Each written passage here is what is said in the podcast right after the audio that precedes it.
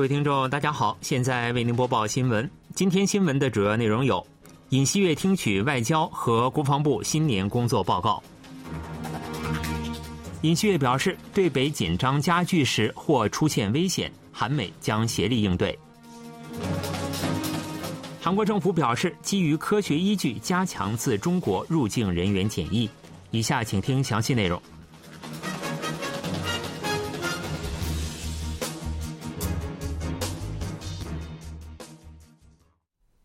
韩国总统尹锡悦十一日上午在青瓦台迎宾馆听取外交部和国防部的新年工作报告，就执政第二年的外交和安全政策进行评估。当天的工作报告以“再次跳跃的国力外交，依靠力量实现和平”为口号，不同于其他部门的工作报告。当天的报告以闭门方式进行。总统是外交和安全参谋人员，外交部长官朴振、国防部长官李忠谢等外交及安全部门主要人士，以及北韩经济、经济安全、半导体、北韩核岛、无人机、防御产业领域的民间专家，共一百五十人左右与会。朴振以再次跳跃的国力外交为主题，介绍了印度太平洋战略实行元年基于原则与北韩接触、以经济为中心的外交等今年推进的核心课题。朴振在做报告时表示，将正式推进去年年底发布的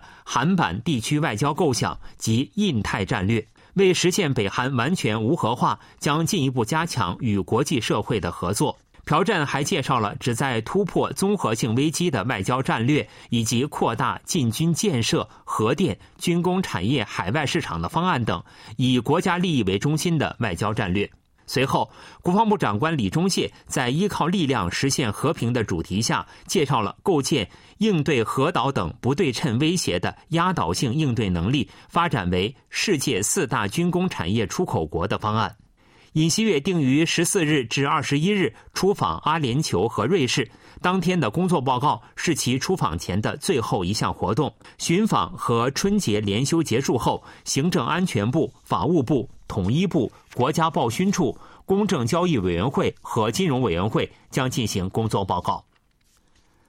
韩国总统尹锡悦表示，与北韩的紧张关系加剧后或发生危险的情况，无论韩国还是美国均暴露在北韩核武的威胁之下，理应相互保持合作。尹锡悦在接受美联社采访时表示，像大部分战争一样，误判将导致严重的战争状态。这种情况我们在历史上已见过很多次。尹锡悦在提及韩美两国共同应对北核问题时表示。韩国新政府成立后，持续关注这一问题，并进行讨论。核武是美国的资产，但在运营过程中，韩国也有参与。韩美将齐心协力应对北韩不断升级的核威胁。尹锡悦说，在运用美国核资产方面，韩美将共享所需信息，共同计划，共同执行。执行过程中也包括举行各种军演。韩美还可进行桌面演习、模拟演习，也可进行实际投放核弹机动演习。尹锡悦表示，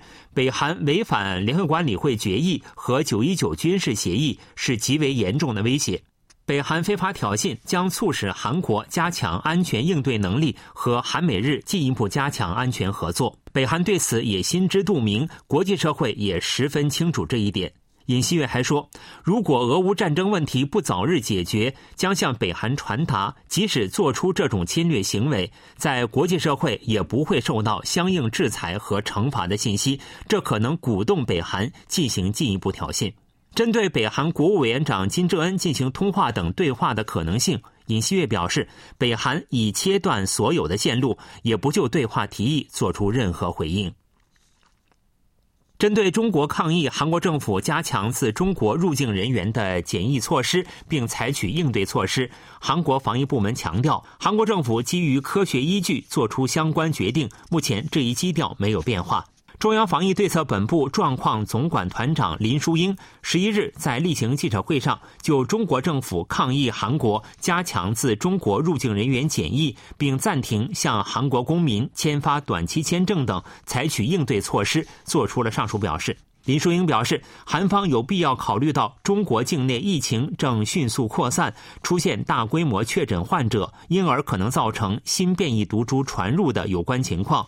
在邻近国家风险加大的情况下，韩国政府不得不加强自中国入境人员的检疫措施。加之近期中国停止统计病例，透明度降低，也对此产生了影响。针对中方指责韩方加强检疫缺乏科学依据，林淑英提出自中国入境人员的阳性率统计数字予以回应。林淑英表示，自中国入境人员的阳性率一度升至百分之三十，在韩国规定需在登机前等提交阴性证明后，阳性率减少了十个百分点以上。从这一数据来看，目前的防疫措施充分具有客观和科学依据。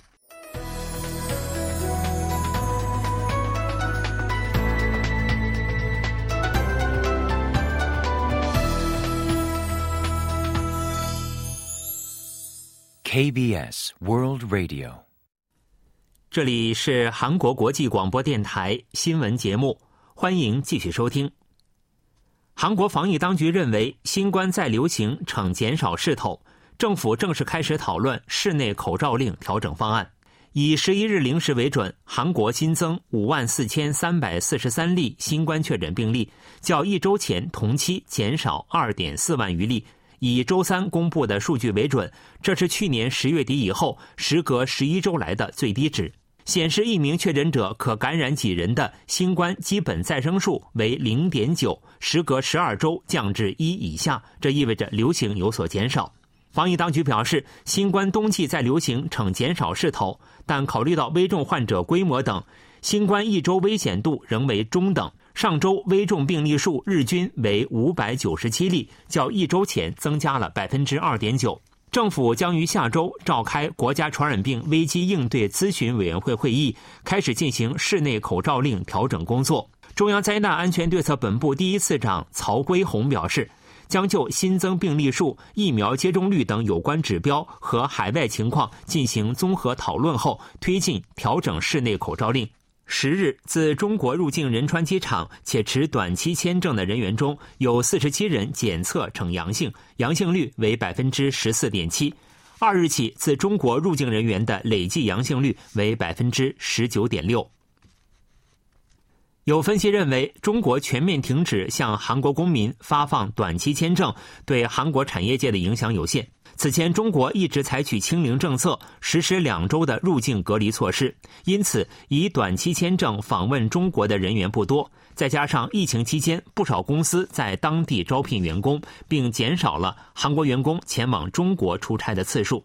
三星电子等在中国设有工厂的大企业表态立场称，正高度关注中国有关情况，且公司员工已办理其他形式的签证，而非短期签证，比如常驻当地员工在当地工厂办理就业签证等。预计中国停止发放短期签证不会对公司产生很大影响。因为工作的关系，需经常派遣员工到中国出差的贸易公司和化妆品公司，也在疫情期间减少了到中国出差的次数，并将常驻人员派遣至当地或在当地招聘员工。一家贸易公司有关人士表示，在新冠疫情期间几乎不派人员到中国出差，但也有分析认为，即将参加当地博览会和展览会的部分企业将不可避免地受到影响。且新冠疫情爆发以来一直减少的韩国对中国出口也将持续减少。去年韩国就业人口增加八十一万人以上，增幅创二十二年来的新高。但考虑到国内外经济形势和基数效应等的影响，预计今年就业人口增幅将大幅收窄。去年就业人口同比增加八十一点六万人，增幅创二零零年以后二十二年来的最高值。分析认为，由于新冠疫情防疫等公共工作岗位增加和出口向好、日常生活恢复等，使得经济活动增加，就业人口大幅增加。从各行业来看，包括政府工作岗位在内的卫生及社会福利服务业就业人口增幅最大，增加十八万人；制造业就业人口增加十三点五万人；住宿餐饮业为八点四万人；信息通信业就业人口也增加八万余人。随着就业人口剧增，十五岁及以上人口就业率增至百分之六十二点一，创开始相关统计以来的最高值。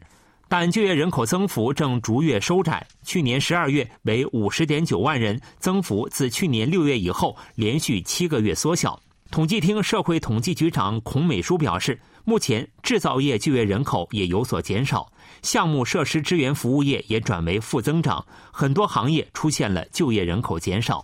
韩国银行和韩国开发研究院预计，由于经济放缓、统计上的基数效应以及人口减少等，今年就业人口增幅将低于十万人。政府也认为，去年就业人口大幅增加，今年就业人口增幅将为十万人左右。政府表示，将提前编排公共工作岗位项目，如有必要，将拟定补充对策。新闻为您播送完了，是由于海峰为您播报的，感谢各位收听。